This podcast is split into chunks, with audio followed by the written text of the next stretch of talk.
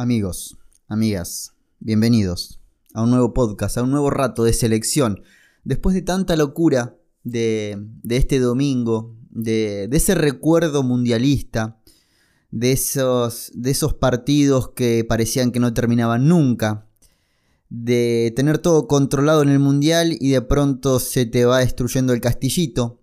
Venimos de un domingo que recordamos un poco lo que había sido Qatar 2022 Independientemente de que aquel equipo jugaba grandiosamente, de que Scaloni tenía todo bastante más claro de, lo que hoy lo tiene Mascherano, pero volvimos a sentir esa fibra de selección, de, empezar a sufrir cuando tu equipo no tiene la pelota.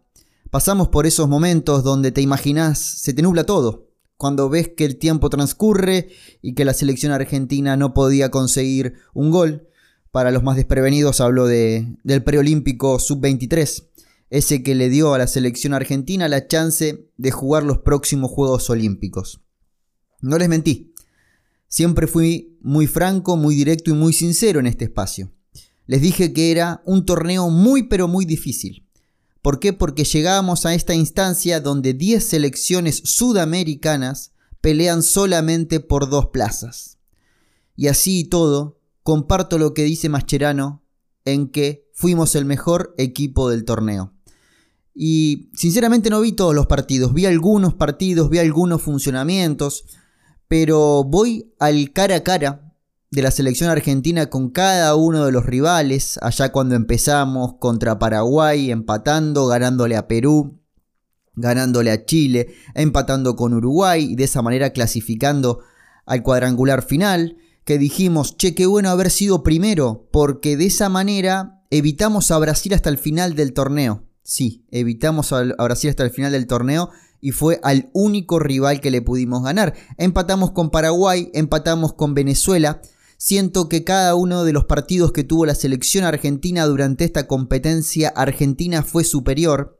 Y lo decía en el video que, subí lunes por la mañana. Em, Argentina no jugó bien contra Brasil.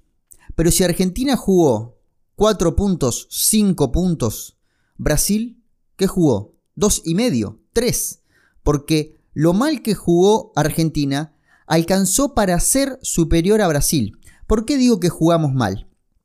Digo que jugamos mal por eh, ciertas cuestiones que veníamos haciendo muy bien, pero obviamente que el escenario cambiaba, el rival cambiaba, el, eh, ¿cómo se dice? El momento de Argentina cambiaba, eh, el hecho de mirar la tabla de posiciones y que arranca el partido y vos estás afuera de esos dos lugares que sacan pasaporte a los Juegos Olímpicos. Obviamente que el ecosistema era muy distinto.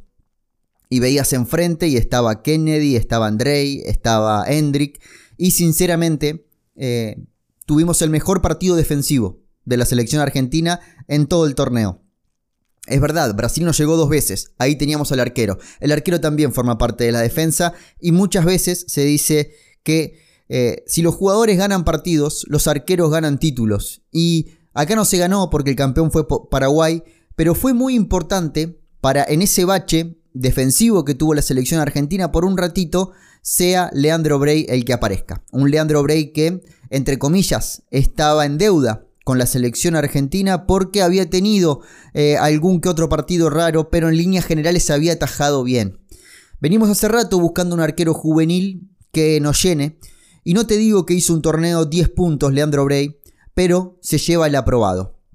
Voy a hacer en este podcast eh, el uno por uno de, de los convocados de Javier Mascherano, que empieza con el primer error Mascherano, el no convocar de una de movida al Diablito Echeverry. Un jugador tan importante en el que tenía em, puesta tanta ilusión y tanta responsabilidad, sobre todo para ese momento de romper el ritmo del partido, ¿cómo no te lo vayas a llevar de movida?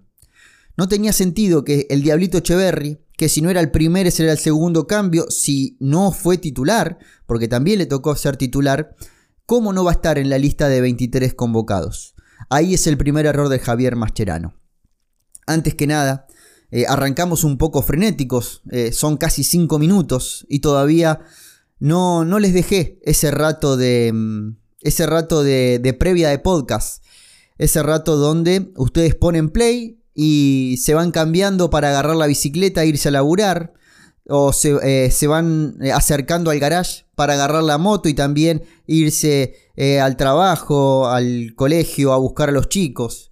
No les dejé ese rato para poner la pava, para armarse un café con leche, para preparar el desayuno. Ese ratito previo que generalmente tenemos en este espacio, no se los dejé, así que ahora sí, pongo un poquito el freno. Quería descargarme un poquito de entrada. Primero porque los tengo un poquito abandonados.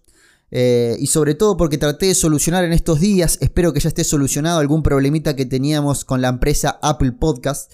Em, que había algún, algún inconveniente por allí que parece estar solucionado y agradezco a la persona que se comunicó conmigo por, por redes sociales para decirme que estaba esa falla. Espero que este tiempito haya alcanzado para que se termine de calentar el mate, termine el microondas con el café con leche, termines de untar esa tostada, termines de ponerte los guantes antes de salir en la moto, termines de inflar la bicicleta y ahora sí, meternos en lo que fue estos, este comienzo de mes de febrero, fin de febrero, principio de enero, que nos depositan los próximos Juegos Olímpicos. Estoy contento, quiero decirlo que, que independientemente de lo futbolístico, que es lo que nos convoca. Siempre nos convoca lo futbolístico en este espacio. Estoy contento por las personas, porque mm, siempre soy un pesimista de la selección argentina, siempre.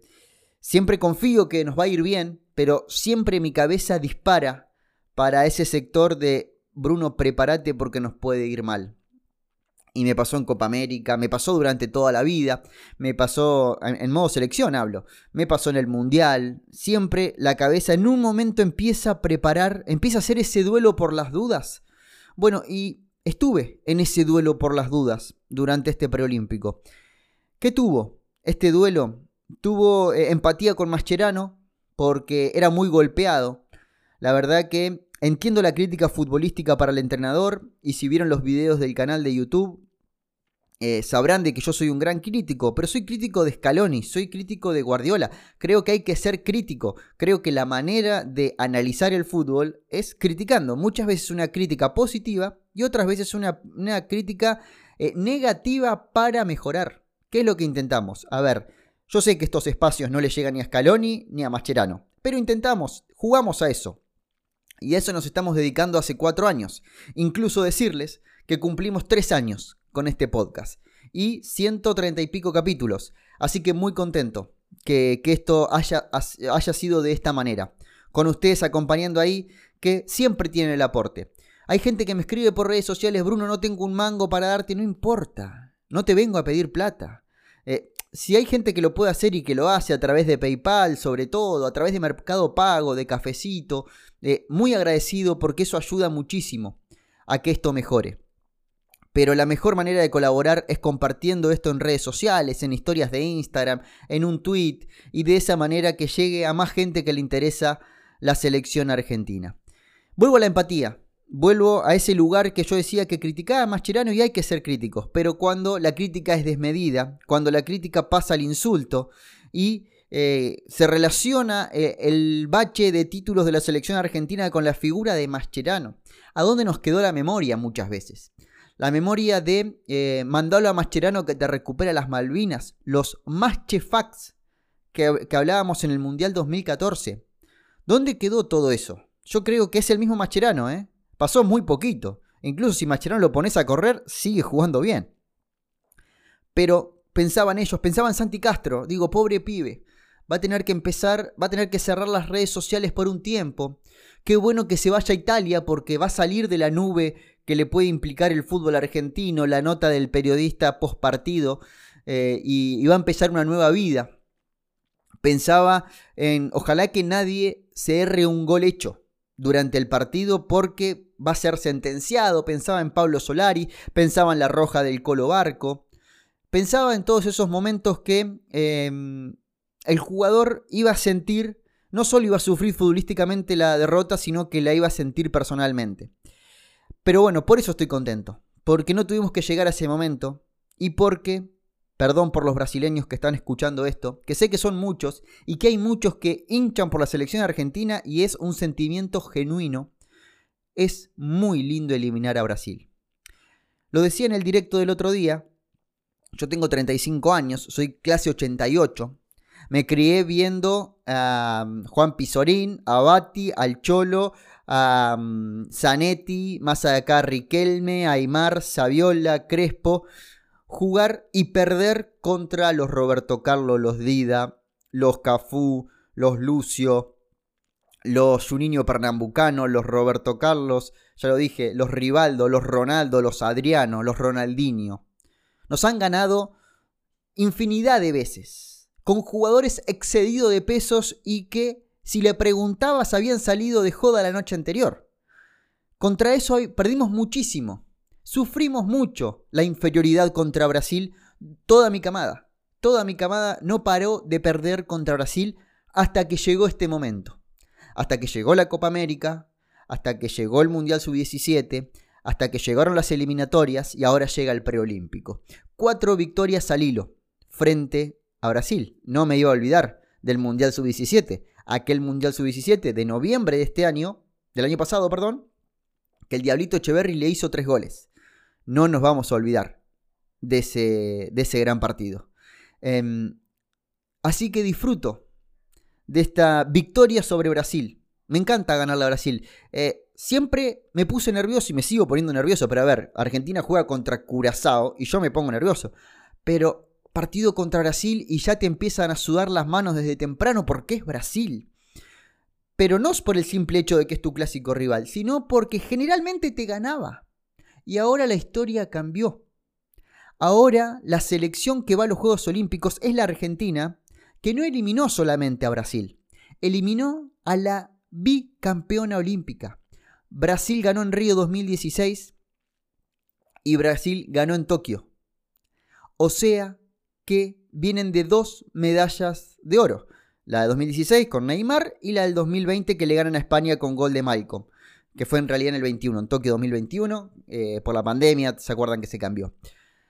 Les ganamos a todo eso, así que estoy muy, pero muy contento desde ese punto y comparto esta alegría con todos ustedes que son una comunidad muy fiel, eh, como las de todas las redes, sinceramente, pero eh, como el podcast es un lugar donde es prácticamente una terapia, porque es media hora, a veces más, a veces menos, en la que lo único que hago es hablar, eh, imaginando reacciones, imaginando comentarios, imaginando puntos de vistas y tratando de analizar cada uno de ellos por esta pared que nos separa, digamos, entre el que emite y el que recibe. Pero encuentro acá este momento también para, para decirlos y compartir esta alegría con todos ustedes. Me meto con el uno por uno de este preolímpico, de esta selección argentina. Leandro Bray, para mí, aprobado, aprobado. Entiendo que eh, vi muchos comentarios en, en, YouTube, en mi último video, en el que decían que Leandro Bray no dio confianza. Yo creo que sí. Yo creo que tuvo muy buenos momentos y gracias a Leandro Bray, entre otras cosas, Estamos en París 2024. Marco Di Césare, con la lesión en el medio, para mí también aprueba Marco Di Césare, Di Césare como les dicen, em, pero tuvo esa lesión en el medio que nos complicó en el partido contra Paraguay, no lo vi para nada bueno, no lo vi bien, pero es un central para tener en cuenta de cara a París 2024. ¿Y por qué digo esto? Porque esta lista no va íntegra los próximos Juegos Olímpicos. A esta lista se espera y se va a pelear para incluir jugadores que están militando en Europa y por eso se habla de festejar el campeonato preolímpico, porque no es una continuidad, sino que es un campeonato en sí mismo, ya el Juego Olímpico son otras selecciones con otros nombres directamente. Por eso Mascherano ayer insistía con que es una falta de respeto ponernos a hablar de otros jugadores, obviamente que habló de Messi y Di María, pero ya era una falta de respeto, decía, hablar de los Garnacho, de los Soulé, de los Varela, de los Barrenechea, que obviamente son nombres que van a ir a buscar, pero es momento de agradecerle a esta camada. 3. El Colo Barco, un gran torneo del Colo Barco, sacando la infantilidad de la expulsión, hizo un gran torneo. Un jugador que tiene mucha madurez y que puede ser muy importante en modo selección argentina mayor y imagino que es uno de los que tiene el lugar eh, asegurado en París 2024. Hay que ver si el Brighton lo cede. Ahora la historia para Barco cambia. Joaquín García, lo poco que vimos de Joaquín García cumplió. Sinceramente no me pareció eh, un 4, un lateral, perdón, a la altura del Colo Barco, pero es un chico que eh, anda bien y cumple, también lesionado en el medio, eh, fue suplente en el último partido, pero es un chico que tiene mucho para mejorar y esperemos que, que, también es otro de los que va a pelear un lugar, porque el lateral derecho es un, es un puesto que no tenemos nada para ir a buscar a Europa, hoy por hoy. Federico Redondo. A ver, lo de Redondo em, es muy bueno. Es un chico con muchísima proyección. Me, cuesta encontrar cómo Redondo se siente más cómodo. Si es el Redondo que se siente como 5 solo, acompañado de un 5 tapón, siendo mixto, con otro al lado que se van turnando. Lo vi cómodo con X, salvo el partido que jugaron de titular, los dos. Ahí lo vi bastante incómodo. Eh, pero es un chico que es importante, es muy joven, se habla de que va, se va al Inter Miami, vamos a ver qué es lo que pasa con él, pero eh, hice un video hablando de dónde, dónde pondría la lupa Scaloni de este preolímpico y creo que Redondo es uno de esos puntos. Nicolás Valentini, a ver, yo sé que Valentini está más cerca de lo que es un central tipo Flaco Schiavi que lo que puede ser un Lisandro Martínez, por el estilo de central porque, a ver, ¿qué tiene Lisandro Martínez? Sale jugando, eh, es estético cuando tiene la pelota, se anima a pisar el escalón del medio campo. Y el flaco Schiavi era más quite, entrega y ganar y guapearla. Yo creo que Nico Valentín está más cerca de eso. Y el hecho de que Gastón Ávila, que era uno de los dueños del puesto, se haya roto los ligamentos, le abre una gran chance a Nico Valentini de, ir a los próximos Juegos Olímpicos. Pero también estuvo bien, sobre todo en el partido con Brasil, Nico Valentini para mí aprueba. Pablo Solari. Pablo Solari, em, para mí, no hace un buen torneo desde el resultado, hizo un grandísimo torneo desde la intención. Quiso hacer muchas cosas, pero no le salieron bien. Y ahí está el punto donde creo que Mascherano tendría que haber metido mano antes. Ya no digo sacarlo del equipo titular, que lo hizo recién en el último partido, sino antes durante los partidos. Cristian Medina, de menor a mayor, Cristian Medina, arrancó muy mal. Arrancó Cristian Medina siendo el peor jugador de la selección argentina sub-23 y termina estando a la altura de lo que se le pedía, que sea socio de Almada, que se anime al tiro de media distancia, que absorba la presión. Me termina gustando Cristian Medina a pesar de que estuvo lejos de su ideal. Luciano Gondú es un jugador especial, es un jugador distinto, un tipo que minuto 84 hace un gol en el 88, entra en el, 90, entra en el 84 de vuelta, gol en el 90. Eh, hizo tres goles de esa manera y hace el cuarto en la única que el equipo lo pudo dejar de cara al gol. ¿Fue injusto Mascherano con Luciano Gondú? Sí, sin duda que fue injusto. ¿Por qué? Porque el capricho con Solari hizo muchas veces que Luciano Gondú eh, no tenga tantas oportunidades. Lo bueno del delantero de Argentinos Juniors es que supo aprovecharla y hoy se convierte en uno de los héroes de esta selección argentina eh, clasificada al próximo Juego Olímpico. Tiago Almada, el abanderado. Si la mayor tiene a Messi, eh, la 23, la sub-23 tiene a Tiago Almada. Es la referencia salvando las distancias del pibe que absorbe la presión, que hizo un partido muy modesto frente a Brasil, pero en el cúmulo del torneo lo de Tiago Almada fue muy bueno, muy bueno. Una pena que eh, haya transcurrido este preolímpico y se haya cerrado el mercado de pases europeo porque era un chico para que se vaya ya a Europa. Ahora por lo menos hasta junio se tiene que quedar en su equipo en Estados Unidos. Pero hace rato que Tiago Almada tendría que haber estado en Europa. Eh, un 10 completo, un 10 de, pedir la pelota, mostrando la chapa, mostrando que es campeón del mundo. Eh, me encantó. Lo de Tiago Almada es lo que pedía de Tiago Almada al principio que decíamos, em, necesito más de Tiago Almada. Sí, hizo un gol de una asistencia, pero yo necesito más de Tiago Almada. Y yo necesitaba más del Tiago Almada por ahí que vi en el partido que jugó mal que en los partidos que hizo goles. No sé si me explico. Tiago Almada contra Brasil era como que, che, démenla a mí, cuando queme, démenla a mí, que yo voy a intentar que queme menos. Eh, y, creo que lo consiguió. Claudio Echeverri, eh, figura, figura no de este equipo. Es una figura en sí misma. En esta selección preolímpica eh, se notó al principio y se notó durante el torneo que, el Diablito Echeverri no, no estaba bien físicamente, no estaba para 90 minutos.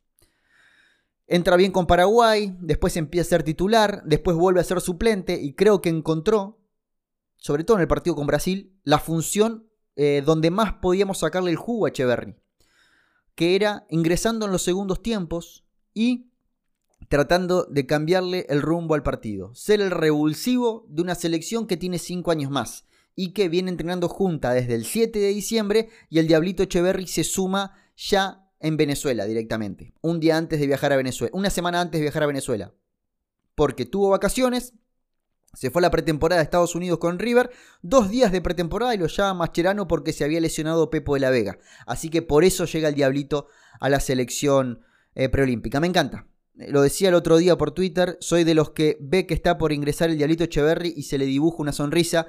Quiero que a este pibe le vaya bárbaro, confío que es un pibe que tiene los pies sobre la tierra, que se va a equivocar como se equivocó a la hora de declarar eh, después del partido contra Rosario Central y River, en el que dijo que no iba a renovar. No era necesario llegar a eso, pero es un chico que para mí tiene los pies sobre la tierra, que va a cometer errores, pero que tiene una gran carrera por delante y viendo cómo se maneja Scaloni, yo no descartaría que el Diablito Echeverry sea convocado a la selección mayor, mayor hablo, ¿eh?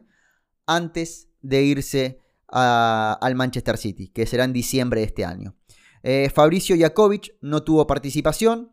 Juan Esforza, bien Esforza. Esforza es em, ese guardián silencioso.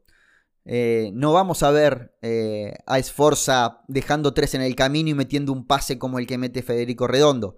Pero el partido contra Brasil de Esforza fue muy interesante. Y hay que tener jugadores para finales como la que jugó Argentina con Brasil y Esforza fue, fue uno de esos. Muy interesante lo de Juancito Esforza y creo que es un chico que, bueno, ahora se va al fútbol brasileño, entiendo, se va al Botafogo eh, y, tiene para crecer. Tiene para crecer. Es verdad que en modo selección mayor hay muchísimo material y muy joven en su zona, pero es un chico para, para seguir de cerca. Aaron Quirós.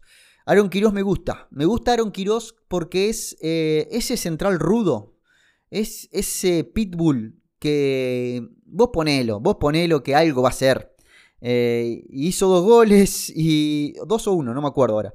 Pero es un chico que, cumple, que cumple y, supo entender su función de suplente, de que iba a entrar cuando las cosas no estén bien y, realmente lo, lo, hizo de una manera muy interesante. Gonzalo Luján, me sorprendió Gonzalo Luján.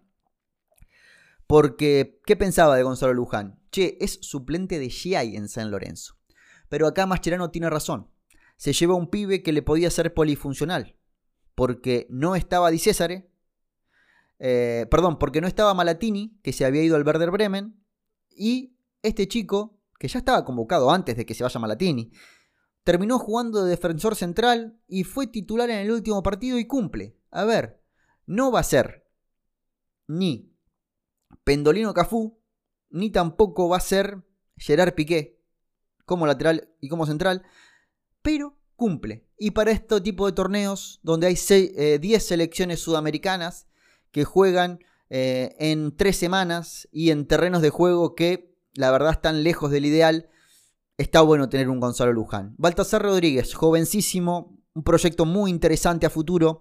Me gustó los ingresos de Baltasar Rodríguez. Quizás en el último tramo del torneo, en el cuadrangular, nos hubiese gustado verlo un poquito más, pero el torneo dio para eso. Panchito González lo mismo. Dos revulsivos muy interesantes. Fue muy importante lo de Panchito González cuando se jugó con línea de tres y Panchito pasó a jugar como carlero por el sector izquierdo. Me gustó eso de Panchito y son dos chicos que no los voy a pedir para la selección mayor, pero es interesante que sigan sumando en sus clubes y, tienen un futuro muy lindo por delante. Santi Castro. A ver, para mí el peor jugador de Argentina. El peor jugador de Argentina en, en este preolímpico, lamentablemente. Desde la intención fue muy bueno lo de Castro, desde la resolución eh, y la toma de decisiones no fue lo mejor de Santi Castro y tuvo muchas oportunidades. El gran capricho de Mascherano tiene nombre y apellido y es Santi Castro. Y esperemos, obviamente, que va a ser, porque es uno de los delanteros más caros del fútbol argentino. Se fue el, Bologna perdón, por no sé cuántos millones. Y obviamente que se va a sacar eh, esta mufa que tiene de, de tener tantas ocasiones y no poder concretarlas. Lo está pasando Lautaro Martínez en la mayor, le está pasando a él ahora y es un chico que creo que va a tener un futuro muy interesante en Europa. Pero si describo este torneo, lo de Santi Castro eh, estuvo lejos de, lo ideal, de lo que queremos para un 9 de la selección argentina. Malatini, el número 19, se fue, hizo toda la concentración con Argentina dos días antes de viajar, cuando ya Mascherano había entregado y oficializado la lista. Julián Malatini informa que se va al Werder Bremen y que el Werder Bremen no lo cede. Llega al Werder Bremen y a los dos días convierte un gol. Eh, después no volvió a ingresar. Eh, fue todo lo que hizo en el Verde Bremen hasta ahora, que es muchísimo, y esperemos que le vaya bien, pero eh, una pena, porque fue un sector del campo de juego donde Argentina sintió mucho. Lesionado Di Césare, lesionado Joaquín García, expulsado em, Gonzalo Luján, todo lo, toda la enfermería estaba concentrada en el sector derecho de la defensa, entre el central y el lateral, y Malatini nos hubiese venido muy bien. Juan Nardoni, para mí es una gran noticia. Es un nombre que cuando Mascherano se siente a armar la lista para los Juegos Olímpicos, creo que lo va a incluir como lateral por derecha. Porque es un chico que puede ser muy interesante. Puede pelear un lugar en la lista en ese sector, sobre todo porque no hay eh, más que lo que tenemos en esta lista, no hay fuera. A ver, puede aparecer Shiai, sí, seguramente que puede aparecer Shiai, pero eh, no, no vemos mucho más, por lo menos ahora. Y esto va evolucionando tan rápido que, por ejemplo, Santi Castro es el 9 titular de la Sub-23 y ni siquiera estuvo en el Mundial Sub-20, pudiendo haber estado en el Mundial Sub-20. ¿Qué pasó en el medio? Evolución total. Baltasar Rodríguez, lo mismo.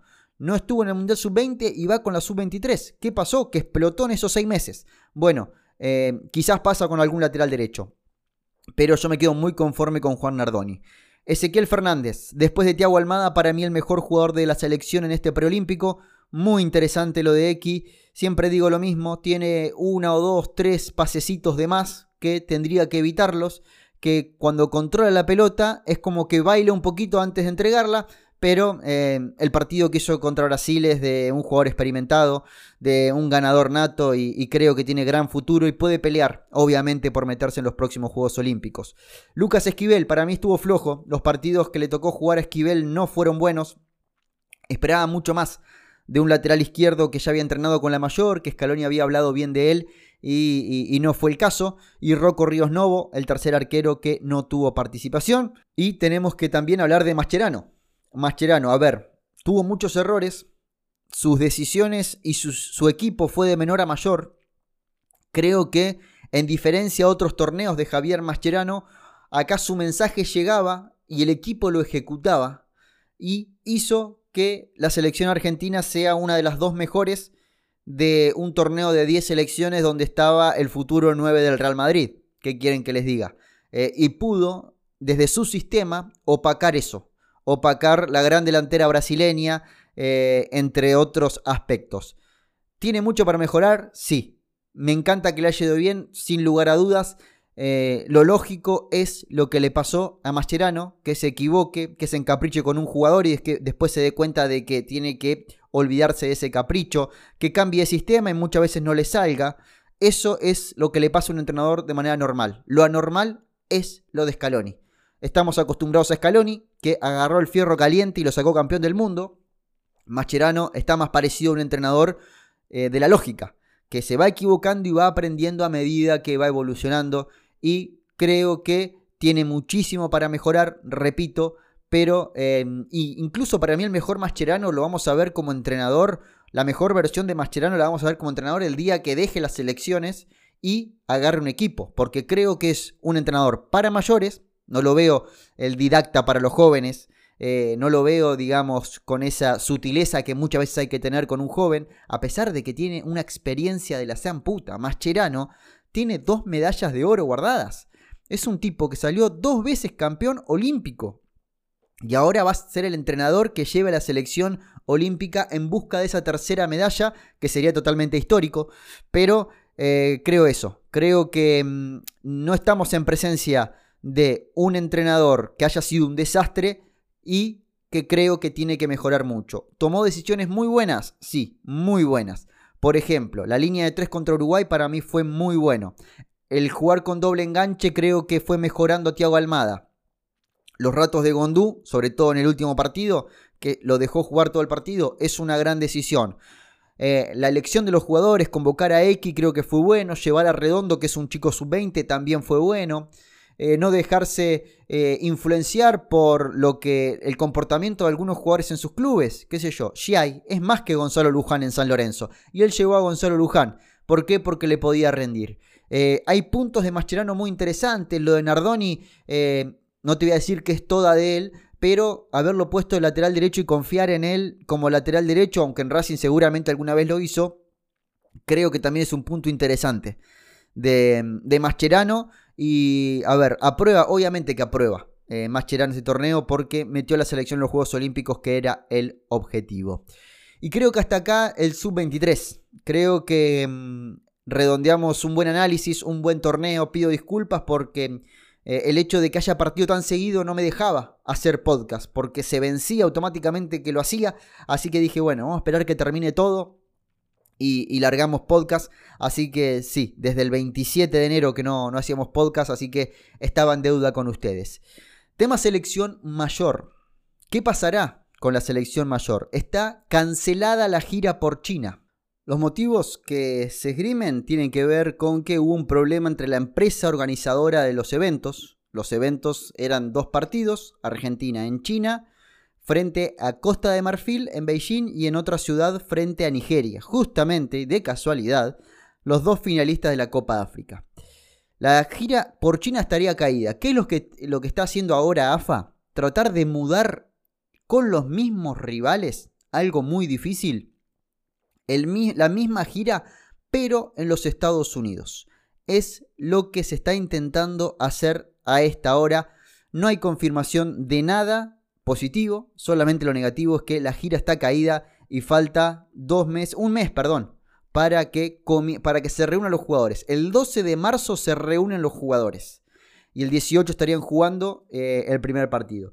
Así que está complicado desde ese lado. Lo voy a hacer en video, pero lo puedo, lo adelantando ahora, sobre todo porque si te quedaste escuchando 32 minutos de podcast es porque te interesa mucho el tema. Em, trato de hacer algo de imaginación, trato de irme, eh, trato de ser positivo primero a que esta esto doble fecha la vamos a tener sea donde sea. Eh, yo hasta se me ocurrió, digo, bueno, ahora que estamos clasificados a los Juegos Olímpicos, que Mascherano haga una sub-23 y jugamos contra la mayor. Y se terminó en cancha de Córdoba y en cancha de River, donde quieras. Pero eh, ya Mascherano, que convoque, qué sé yo, a los Bonanote, a los Barreneche, a los Varela, a los Garnacho, a los Soblé, y lleva em, Scaloni, la mayor, y que jueguen dos partidos.